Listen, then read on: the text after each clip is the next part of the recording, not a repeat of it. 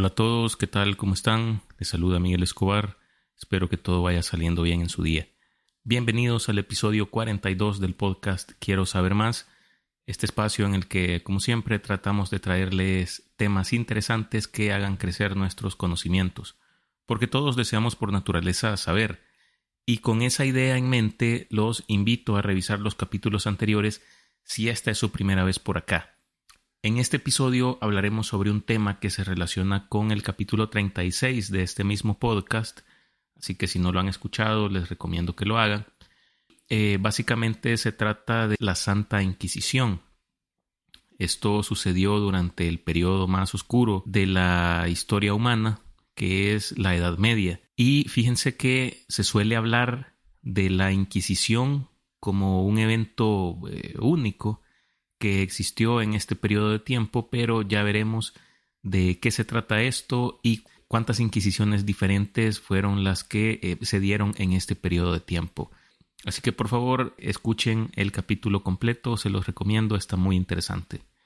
Vamos a comenzar diciendo que se conoce como Inquisición o Santa Inquisición a una serie de instituciones y procedimientos judiciales dependientes de la Iglesia Católica o de clérigos al servicio de gobiernos seculares, que surgieron en Europa en la Edad Media y en la Edad Moderna. Estos esfuerzos se dedicaban a la supresión de aquellas conductas o acciones que se consideraban como herejía. En consecuencia, la mayoría de las conductas, tradiciones o costumbres contrarias a la religión en la era medieval europea muchas veces se castigaban con la pena de muerte, u otras que a la larga derivaban en esta. Esto una vez que las personas señaladas de ser herejes habían sido fuertemente torturadas. El juez que presidía un tribunal inquisitorial recibía el nombre de inquisidor, y éste podía iniciar un proceso por herejía sin que existiera una acusación formal, por lo que una mera sospecha era razón suficiente para iniciarlos. En este tiempo, si alguien te caía mal, lo acusabas de ser hereje, y así le llevaba la fregada a esta persona. El inquisidor ofrecía al sospechoso la posibilidad de confesar su culpabilidad bajo juramento y de testificar también contra otros, lo que ampliaba la lista de personas a investigar e interrogar. Estos juicios solían ser secretos y el sospechoso carecía de un abogado o una defensa, aunque se mantenía un registro escrito que anotaba un notario. Los procedimientos de la Inquisición fueron inaugurados por el Papa Lucio III en el año 1184, con la promulgación de la bula papal Ad Aboledam, en la que encargó a los obispos que investigaran y persiguieran a personas sospechosas de herejía en sus diócesis. La represión de estas conductas a partir del siglo XII fue una gran preocupación tanto de la Iglesia como del Estado, pero hay que aclarar que hasta los años de la aparición de la Inquisición, el procedimiento criminal común en los tribunales eclesiásticos era el acusatorio romano, donde el juez no actuaba por su propia iniciativa, sino que debía ser movido por un acusador encargado de obtener las pruebas. En este sistema del asunto criminal se debatía entre dos particulares como si se tratara de un asunto civil, y muchas veces se utilizaba este tipo de procesos con motivos fútiles entre particulares. La Iglesia y el Estado se declararon en contra de estos procesos y asignaron a los obispos la función de acusadores. Unos años más tarde, el Papa Inocencio III organizó una cruzada contra grupos cristianos considerados heréticos por no seguir los dogmas de la Iglesia católica, promulgando una legislación punitiva contra ellos. Sin embargo, los esfuerzos iniciales destinados a someter este tipo de herejía no estuvieron bien coordinados y fueron ineficaces. Esto nos hace pensar sobre los verdaderos fines de toda esta lucha de la Iglesia contra otros grupos religiosos cristianos, dicho sea de paso, señalados como heréticos, por ejemplo, los cátaros, los lolardos y los valdenses, porque en realidad estos no eran del todo contrarios a la fe católica, como ya lo manifesté, algunos de ellos incluso creían en Cristo. El problema era que estos grupos eh, no compartían algunas doctrinas de la Iglesia católica, llegando incluso a promulgar que era posible alcanzar la salvación por méritos propios sin tener que seguir los mandamientos que la Iglesia promulgaba.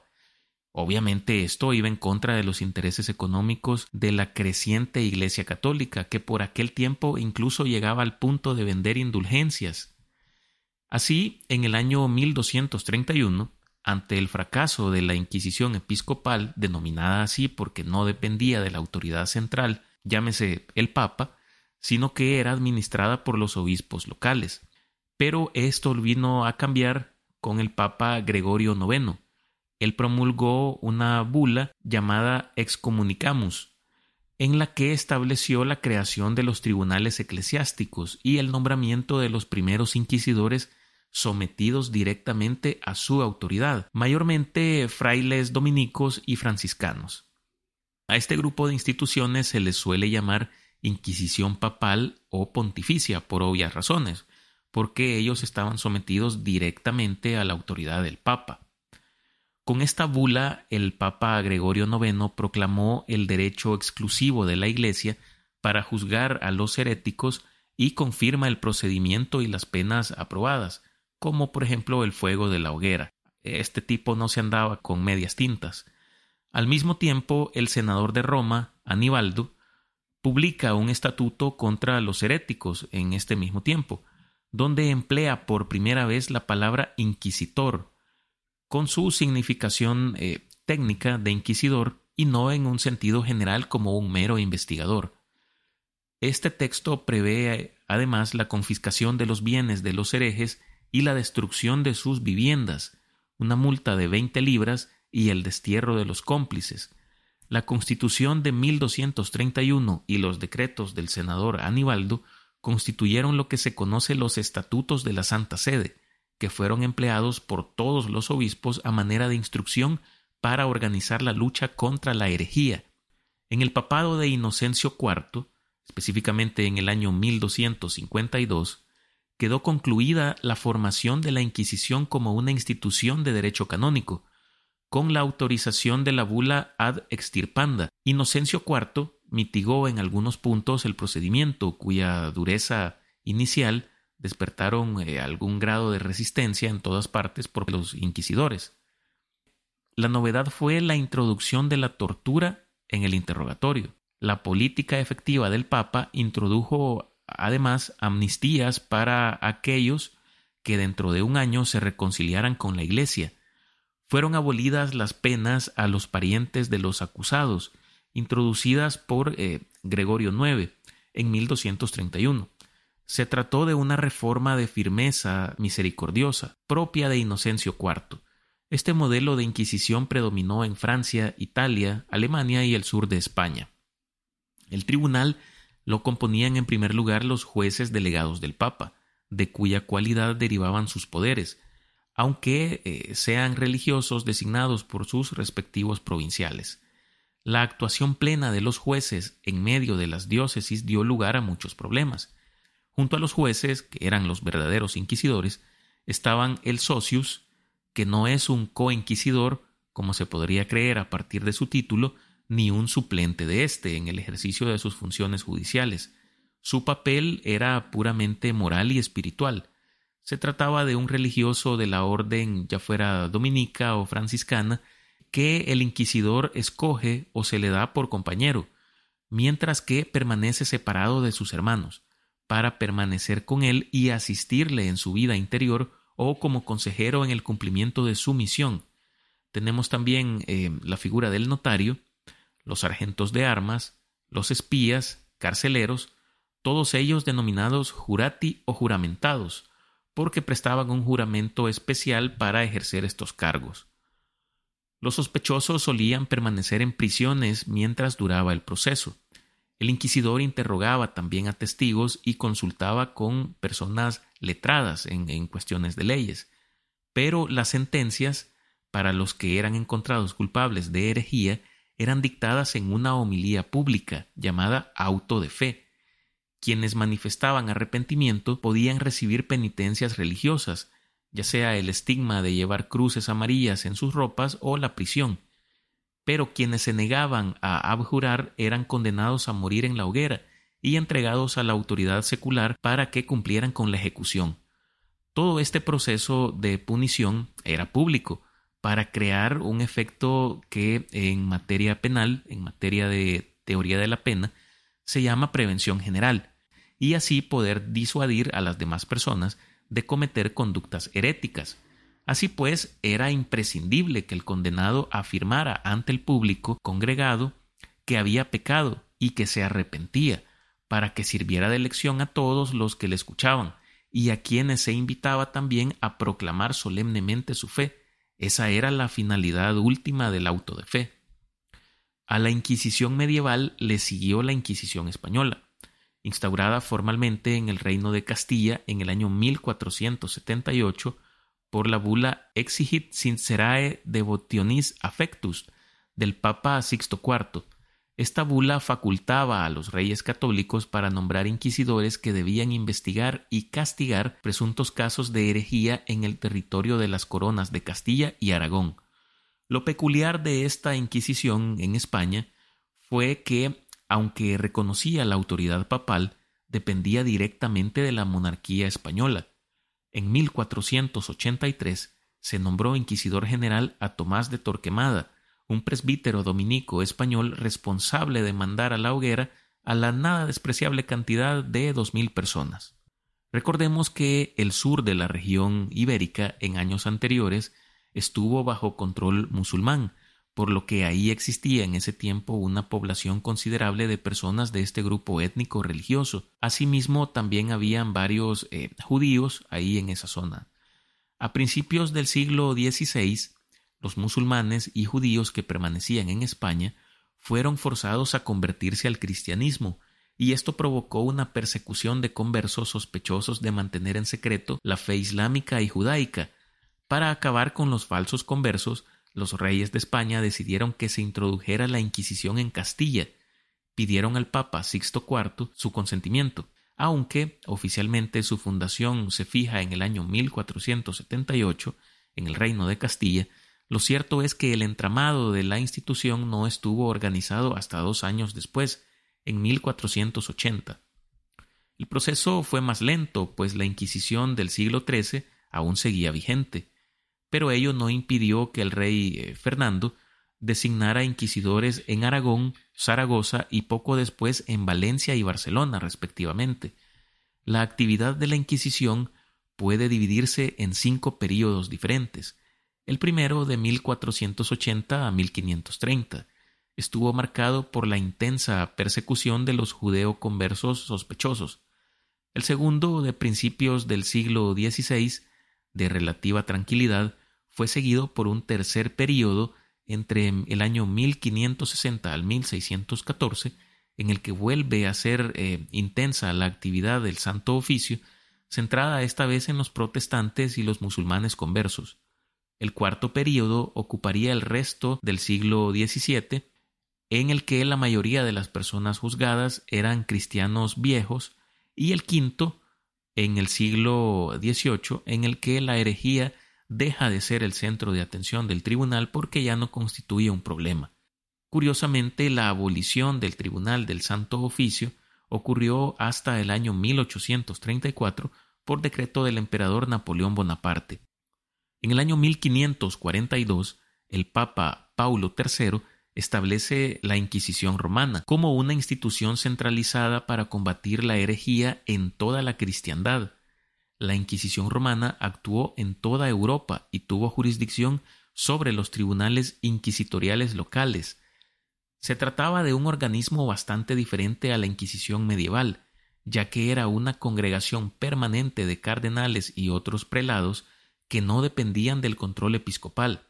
Su ámbito de acción se extendía a toda la Iglesia católica. Su principal tarea fue desmantelar y atacar a las organizaciones corrientes de pensamiento y posturas religiosas que socavaran la integridad de la fe católica, y examinar y proscribir los libros que se considerasen ofensivos para la ortodoxia.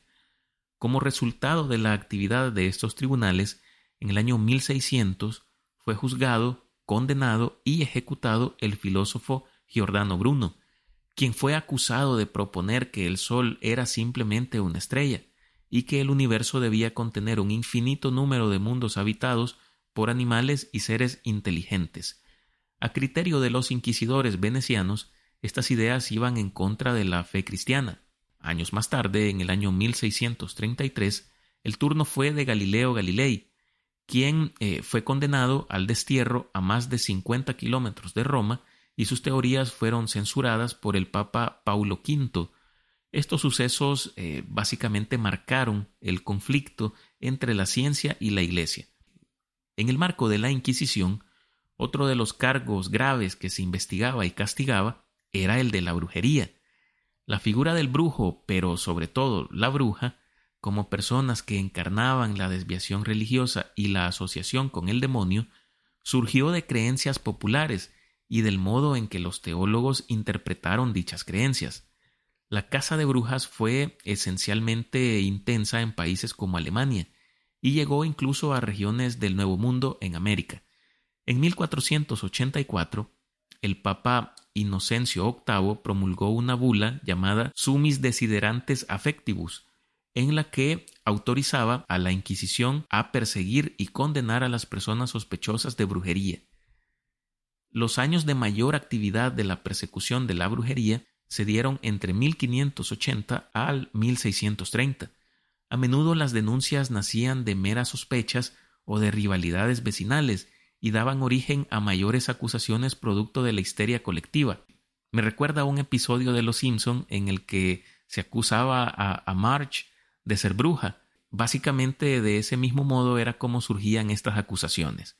Y a raíz de estas, miles de personas, en su mayoría mujeres, fueron acusadas de brujería y sometidas a torturas y ejecuciones. Los tribunales que se encargaban del proceso podían ser eclesiásticos o laicos. Quienes eran encontrados culpables solían ser quemados en la hoguera por autoridades seculares. En Inglaterra y en las colonias británicas también hubo casas de brujas, lideradas por protestantes particularmente puritanos, como Ned Flanders, como en los famosos juicios de Salem en Massachusetts.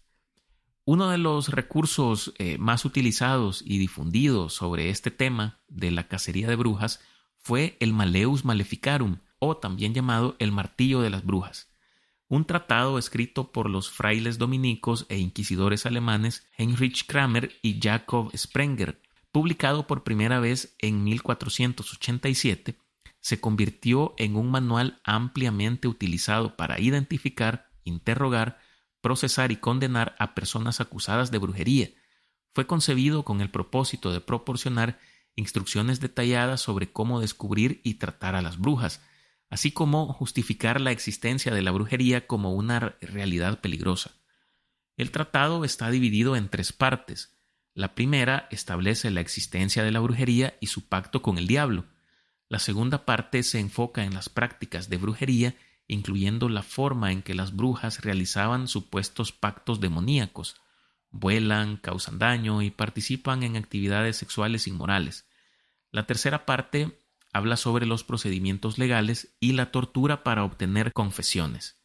Los países con mayor número de personas ejecutadas en la hoguera por acusación de brujería fueron eh, Alemania, con 25.000 personas, Polonia y Suiza, con 10.000, Francia con 4.000 y el Reino Unido con 2.500. Con este dato un poco perturbador vamos a cerrar este episodio. En capítulos posteriores vamos a seguir hablando sobre las locuras de la Edad Media. Por el momento solo me resta agradecerles por escuchar el podcast. Compártanlo en la plataforma que deseen y también con sus amigos, familiares, compañeros o con quien ustedes gusten. Con eso me ayudan un montón.